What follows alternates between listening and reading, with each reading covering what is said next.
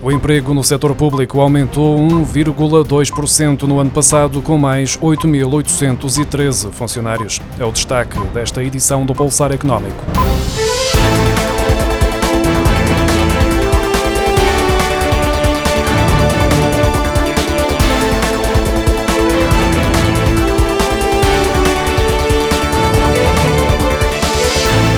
A síntese estatística da Direção-Geral da Administração e do Emprego Público indica que a 31 de dezembro de 2022 o emprego no setor das administrações públicas situou-se em 742.260 postos de trabalho, mais 8.813 funcionários do que em dezembro de 2021.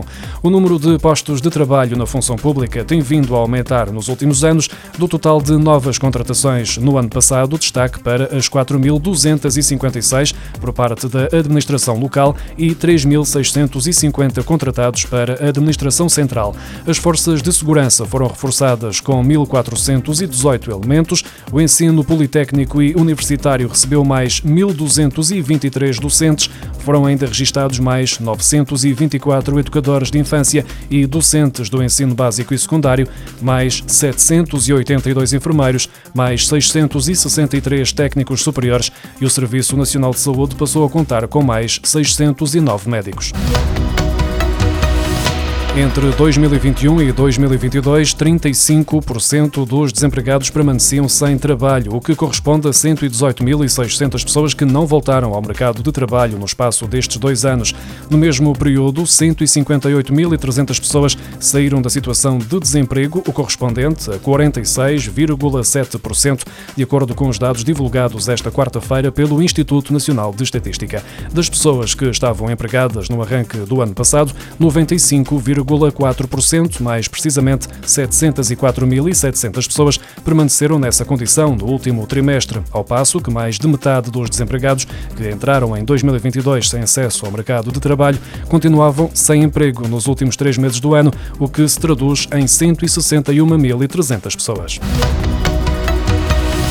No período de 2021 para 2022, verificou-se uma diminuição do trabalho por conta própria em Portugal. Do total de trabalhadores independentes, 76 mil desistiram das suas atividades e optaram por trabalhar por conta de outrem, o equivalente a 10,8%. Só no último trimestre do ano passado, esta decisão foi tomada por 69.300 pessoas.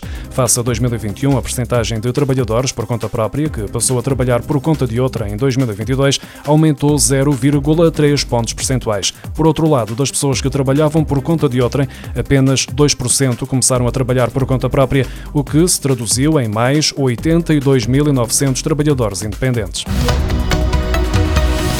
Os portugueses foram com 4% mais frequência às compras em 2022 em comparação com o ano anterior, mas o volume médio de produtos adquiridos diminuiu 13,2%, segundo um estudo da Cantar e da Centromarca divulgado esta quarta-feira. Em 2022, o gasto médio em cada ida às compras subiu 5,1% face a 2018, mas recuou 5,5% em comparação com 2021.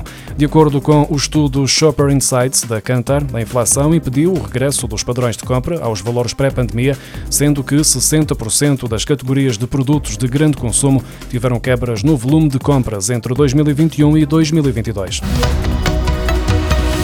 Os automóveis usados importados já representam mais de dois terços do mercado em Portugal. No ano passado, por cada três automóveis novos adquiridos nos stands nacionais, os portugueses foram ao estrangeiro comprar dois veículos usados, de acordo com o balanço da Associação Automóvel de Portugal.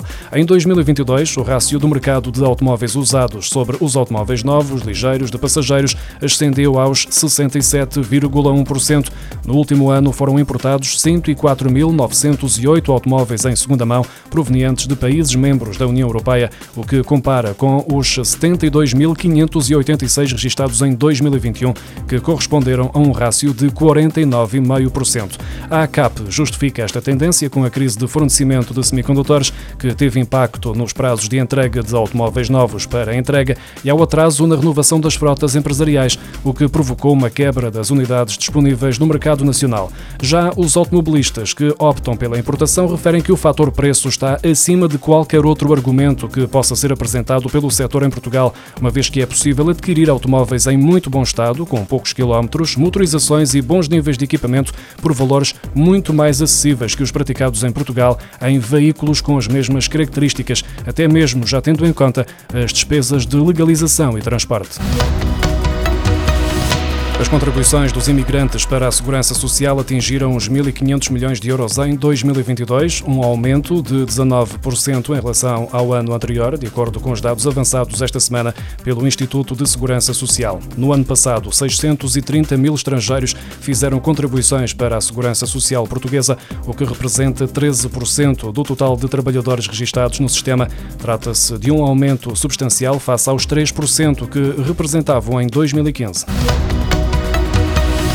Os trabalhadores da Segurança Social vão passar a estar obrigados a declarar as atividades profissionais e de tempos livres dos cônjuges, irmãos, filhos, netos, pais e avós que possam representar potenciais conflitos de interesse e colocar em causa a imparcialidade das decisões que venham a tomar. A medida faz parte da revisão do Código de Ética e Conduta do Instituto de Segurança Social, publicada no final de janeiro. A declaração fica sujeita a compromisso de honra para o Sindicato dos Trabalhadores da Administração Pública e de de entidades com fins públicos. Esta exigência é uma ameaça à reserva da vida privada dos trabalhadores. Já a Comissão Nacional de Proteção de Dados considera que não há suporte na lei para que a recolha e tratamento de dados possa ser feita e alerta que o Código de Conduta Interno não é bastante como condição de licitude para tratar dados pessoais. O Ministério do Trabalho e Segurança Social ainda não explicou que tipo de atividades profissionais e lúdicas podem ser consideradas uma situação de conflito de interesses.